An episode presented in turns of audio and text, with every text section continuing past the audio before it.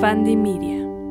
Bienvenidos amigos a un nuevo episodio del Peli Podcast de Peli de la Semana y el día de hoy vamos a hablar de un tema que tal vez no se discute demasiado y es interesante, poco conocido y es la idea de estos directores que en algún momento hacen una película fantástica, todo mundo les aplaude, todo mundo dice, Dios, ¿dónde habían estado todos estos directores este tiempo? ¿Por qué no los habíamos conocido? Y luego de repente, después del gran boom, se apagan y no volvemos a saber de ellos nunca más. Así que el día de hoy vamos a hablar de los One Hit Wonders en el cine. Comenzamos.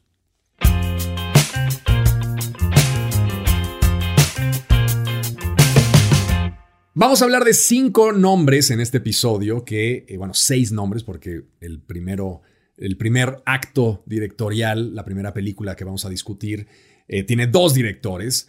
Y estos eh, nombres que vamos a mencionar hoy, pues de alguna forma, no es que hayan a lo mejor desaparecido por completo, pero sin lugar a dudas no lograron reencontrarse con el éxito de la forma en la que iniciaron sus carreras. Entonces vamos a empezar con Daniel Mirik y Eduardo Sánchez, dos directores que a lo mejor no les suenan los nombres, pues precisamente porque no los volvimos a ver nunca jamás, pero seguramente van a reconocer el nombre de la película que hicieron, llamada The Blair Witch Project, que durante mucho tiempo fue la película más redituable de la historia del cine. Es una película que se estrenó a finales de los años 90 y que con 30 mil dólares recaudó 300 y tantos millones de dólares.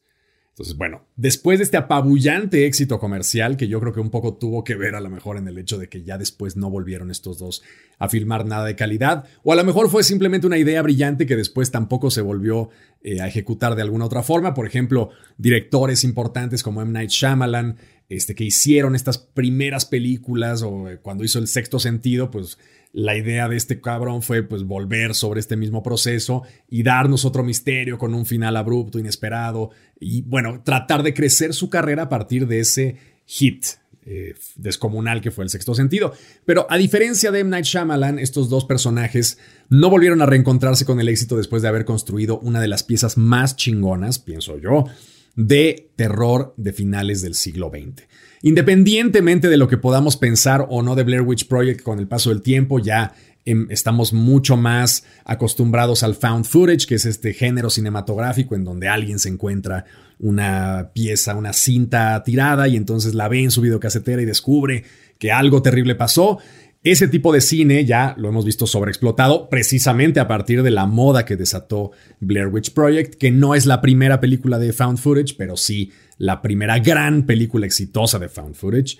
Y a raíz de eso, pues Hollywood se atascó de este tipo de, películas. Ahora, es muy interesante eh, pensar en cómo el éxito también puede acabar por destruir a una, a una persona, ¿no? Y estos dos personajes que han vuelto a filmar cosas de terror muy mediocres, de hecho, pues eh, creo que Eduardo es el que más movido está. Y bueno, vean ustedes, métanse ahí MDB, chequen su currículum. Este, está en una cosa que se llama Satanic Hispanics. Está en, de productor y medio director de, algunas, de algunos capítulos de algunas series. Pero realmente, pues no logró desarrollar nunca otra idea ni remotamente tan potente como The Blair Witch Project, que yo cuando era niño pues vamos, reventó absolutamente los cines y todo el mundo hablaba de esa película, que además tuvo un gran marketing porque se vendió como una película que realmente había ocurrido, ¿no? Este, eh, Sony, no me acuerdo si era Sony o quién la, quién la pero era el rollo de que, bueno, alguien encontró unas cintas y durante un rato, además, seguramente salía en la prensa que era una ficción, pero yo de niño este, escuchaba aquello y entonces mis amigos alimentaban este mito de que alguien había encontrado y no mames, y, nadie ha visto a los actores. Y de hecho, durante un, la parte, digamos, de la campaña de Blair Witch Project, involucraba esconder a los actores. Involucraba que no fueron a la premiere, porque pues, no hubo premiere prácticamente, este, no hubo como tal un director de la película, sino que todo estaba en secreto, ¿no?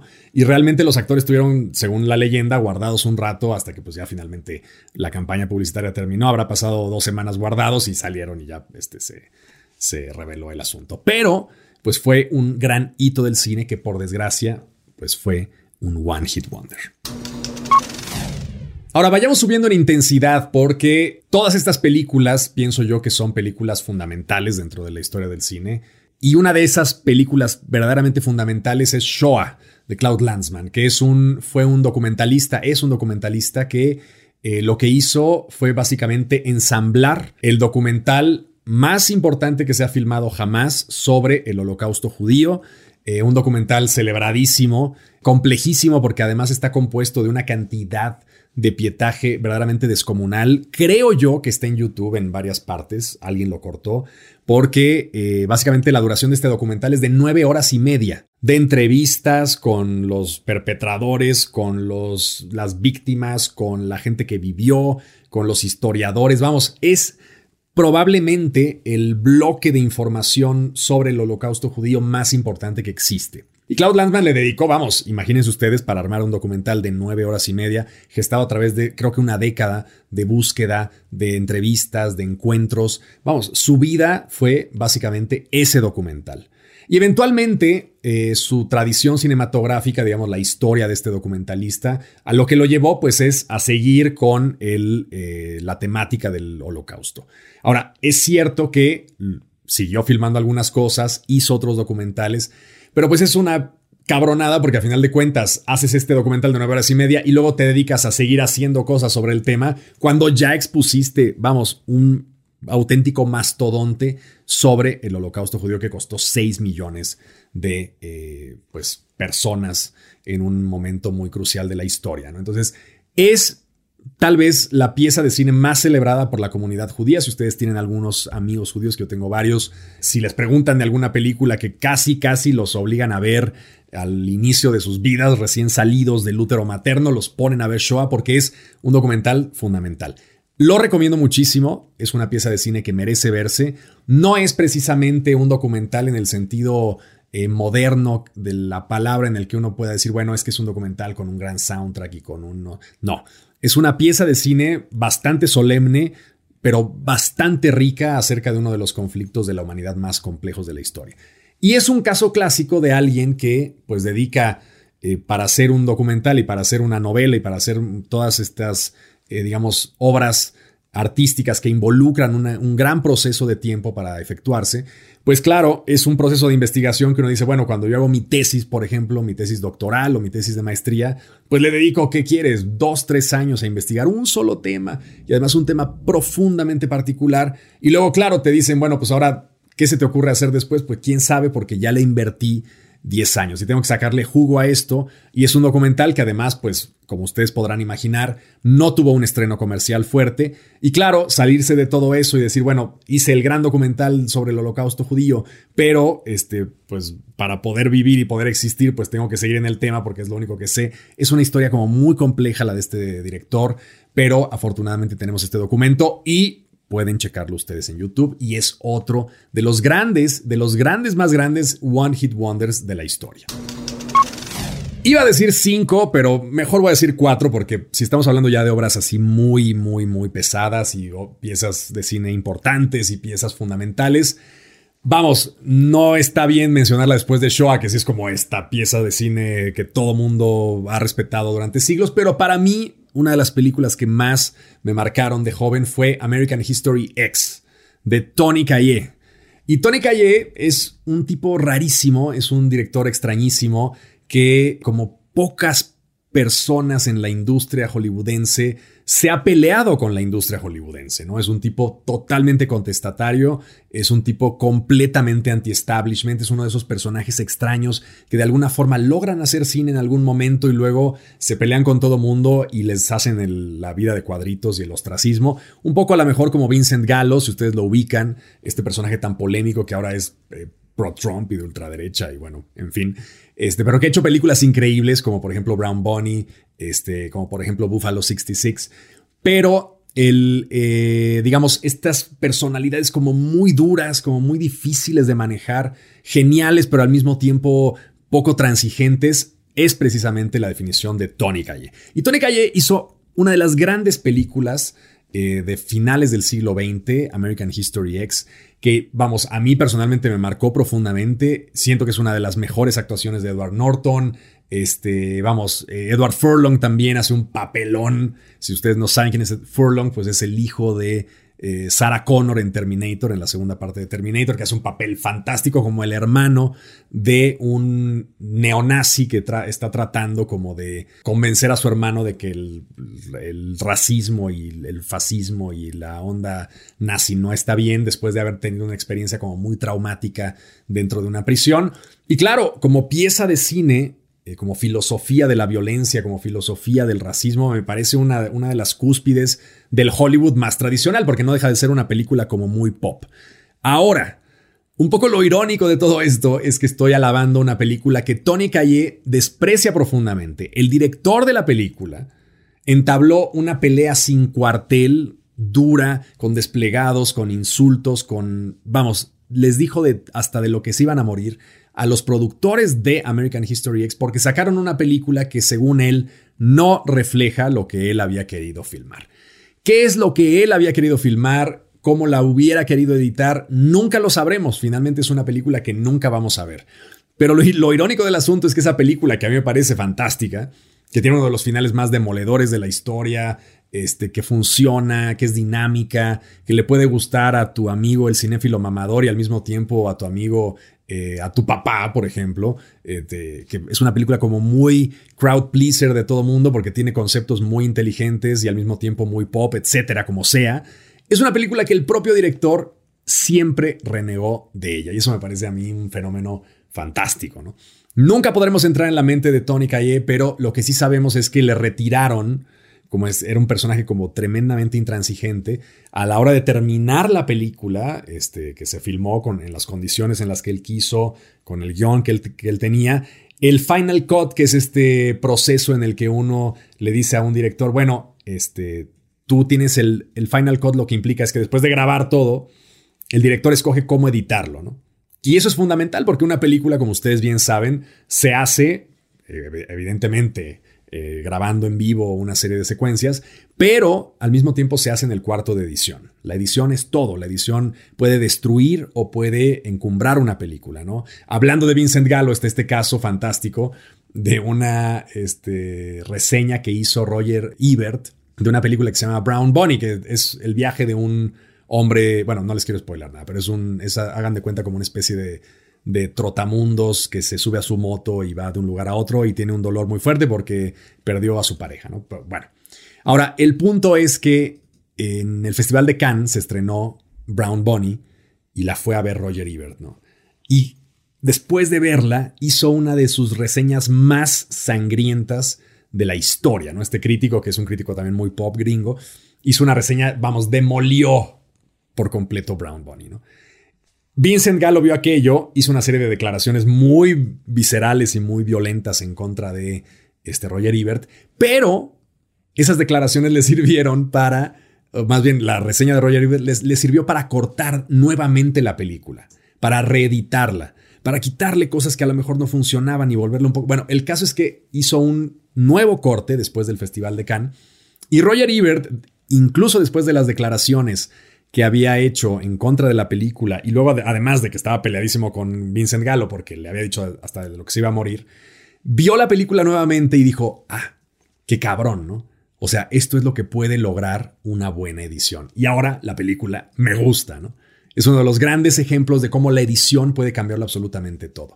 Entonces, lo que sucedió fue que no tuvo Tony Calle el Final Cut de American History X. La productora le dijo, sabes que nos caes muy bien, pero el contrato dice esto, danos el footage de todo esto y nosotros lo vamos a editar. Este, vamos a hacer una película chingona de esto. Y bueno, vino el acabose, se enfureció y bueno. Eventualmente la película pues fue un gran éxito comercial, fue una película que se vio muchísimo, que impactó muchísimo sobre todo a mi generación y Tony Calle quedó como el apestado, pues porque los estudios dijeron, güey, trabajar con este cabrón es imposible. Blacklisted, ¿no? Y luego hizo una película que se llama Detached eh, o Detachment, ya no me acuerdo, este, que tuvo, no hizo ni un millón de dólares, bueno, le fue fatal y desapareció. De hecho, después de haber hecho American History X, tardó como 8 o 9 años en hacer Detachment y decidió al final, pues fue, un fracaso la película, nadie la vio, eh, la crítica la destruyó y desapareció Tony Calle. Entonces, es un caso muy interesante de One Hit Wonder, involuntario a lo mejor, ¿no? Porque luego los One Hit Wonders, pues dices, bueno, claro, yo tenía esta visión. Los de Blair Witch Project dijeron, bueno, esta película tiene que funcionar así y así. El güey de Shoah dijo, voy a hacer el mejor documental de la historia del el holocausto, tal. Y claro, Tony Calle dijo, voy a hacer algo que no sabemos qué es lo que quiso hacer. Y al final, el éxito, el One Hit Wonder, no dependió de él. Bueno, dependió de él porque él dirigió las escenas, pero no dependió enteramente de él, sino de un resultado final que él siempre ha dicho que es una película que traiciona precisamente lo que él había querido decir. Entonces es un caso triste. De por sí ya son tristes los One Hit Wonders, este es un caso particularmente triste. Y finalmente el mayor One Hit Wonder de la historia, pienso yo, porque además es la película que más me gusta de, los, de todas las que hemos mencionado aquí de One Hit Wonders. Es una película llamada The Night of the Hunter, dirigida por Charles Lawton. Charles Lawton, si ustedes no lo ubican, es un actor, probablemente el actor más importante que nos haya dado eh, Inglaterra en su historia. Y uno de sus papeles más fundamentales, a lo mejor por ese lo pescan un poco más, fue el jorobado de eh, Nuestra Señora de París en una adaptación, tal vez la más famosa de los años 50. Eh, ¿no? Entonces, si buscan ustedes esa película que es formidable, es una película, vamos, maravillosa, absolutamente maravillosa, la mejor este, versión, porque ha habido un montón de versiones de, del jorobado de Nuestra Señora. Pero en, este, en esta ocasión, sí, sin lugar a dudas, es la película, ¿no? La película. Y Charles Lawton es precisamente el jorobado. Bueno, ahora, este gran actor británico decidió en algún momento decir, bueno, yo soy un tipo que ya tengo un renombre, voy a hacer una película, tengo un guion fantástico, vamos a hacerla, ¿no? E hizo una película adelantadísima a su tiempo con Robert Mitchum llamada La Noche del Cazador, The Night of the Hunter, que además tiene una premisa increíble que es la historia de un reverendo asesino serial de mujeres, de señoras además vinculadas con la iglesia. Entonces lo que hace es, el reverendo es ir de pueblo en pueblo seduciendo eh, mujeres que son como muy pías y que tienen algún contacto con la iglesia, va, las va seduciendo y claro, el objetivo del reverendo es seducirlas y quedarse con la herencia. Entonces va un poco eh, matando viudas este, que, tienen algún tipo de herencia, las enamora, que ya son mujeres que han perdido al marido, las enamora, se queda con todo y luego las mata. Y vamos, ese es el modus operandi de la película. Ahora, la película es una pieza de cine verdaderamente formidable. ¿Por qué? Primero por la actuación de Robert Mitchum, que es una de sus mejores actuaciones. Robert Mitchum, si ustedes lo ubican, a lo mejor han visto más bien este, To Kill a Mockingbird, esta adaptación de, de la célebre novela de racismo sureño de un tipo que defiende a un afroamericano de este, una convicción eh, de, ser de, ser condenado por la violación de una mujer que en realidad no sucedió. Bueno, vean, es una novela eh, fantástica. Lean la novela y vean la película. Ahora, Robert Mitchum, que es el abogado de la película de Matar a un ruiseñor, es aquí el reverendo homicida. Es una de sus mejores actuaciones, yo pensaría que es la mejor. Pero al mismo tiempo la película es profundamente interesante por su desarrollo estético. Es una película que recupera todas estas, eh, digamos, estos juegos de atmósfera que tenía el cine expresionista alemán de los 20. ¿no? Si ustedes recuerdan, por ejemplo, El gabinete del doctor Caligari, doctor Mabuse, esas películas de los años 20 alemanas eh, que tienen que un poco representan a través de la escenografía el estado mental de los personajes y por eso tienen estas cosas como muy angulosas, este, a lo mejor eh, perspectivas imposibles, eh, sombras todo el tiempo. Ese uso de la atmósfera, eh, Charles Lawton, que era un sabio, lo aplica aquí a la perfección y genera una película que es francamente tétrica, francamente tétrica, o sea, verdaderamente muy, muy, muy negra. Y que claro, ese aspecto yo creo que es el que le jugó en contra. La película fue un fracaso, un fracaso de taquilla y un fracaso incluso crítico. Es una de las de esos casos extraños en donde las películas se revaloran con el paso del tiempo. Y ahora vamos, es una de las películas que ustedes van a ver siempre listadas en el top de las mejores películas de la historia. No me acuerdo en qué eh, número está en la encuesta de Siren Sound, pero evidentemente está dentro de la encuesta de Siren Sound. Es una película verdaderamente impecable. Un grandísimo thriller además, ¿no? Es una película tremendamente entretenida.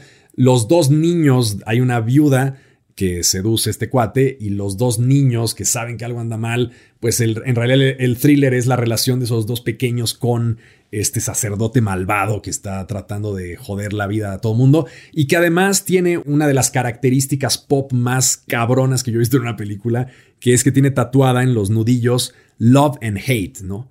En uno tiene love y en otro tiene hate y se echa un speech ahí sobre el amor y el odio. Vamos, es, es una película tan buena, tan genuinamente cabrona, que tienen que ver en algún momento. No está en servicios de streaming, por desgracia, pero pueden encontrarla, seguramente está trepada en algún lugar. Búsquenla como sea, porque de todas las que mencionamos hoy, vamos, Shoah tiene una cosa histórica que no puedo competir con eso. Pero a nivel personal, de placer personal, la prefiero evidentemente que a Blair Witch, la prefiero a Shoah, que a Shoah y la prefiero también que a American History. Entonces corran a ver el mayor One Hit Wonder de la historia. ¿Qué sucedió con Charles Lawton? Que como le fue de culo, se endeudó, la, nadie quiso su película, dijo, bueno, pues esto no es para mí.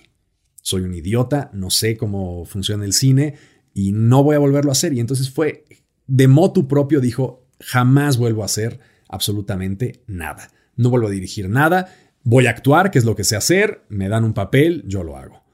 Y es uno de los grandes actores, además, es de los mejores actores que ha dado Inglaterra en su historia. Entonces, una historia triste también, como buena historia de One Hit Wonder. En fin, así quedó la vida de Charles Lawton y por desgracia nos lo perdimos porque ¿qué hubiera sido de Charles Lawton dirigiendo lo que le quedaba de vida, pues quién sabe, nunca lo sabremos. Esa mente se perdió para el rollo de contar historias y para la dirección. Afortunadamente lo tenemos de actor, ¿no? Pero hasta ahí quedó.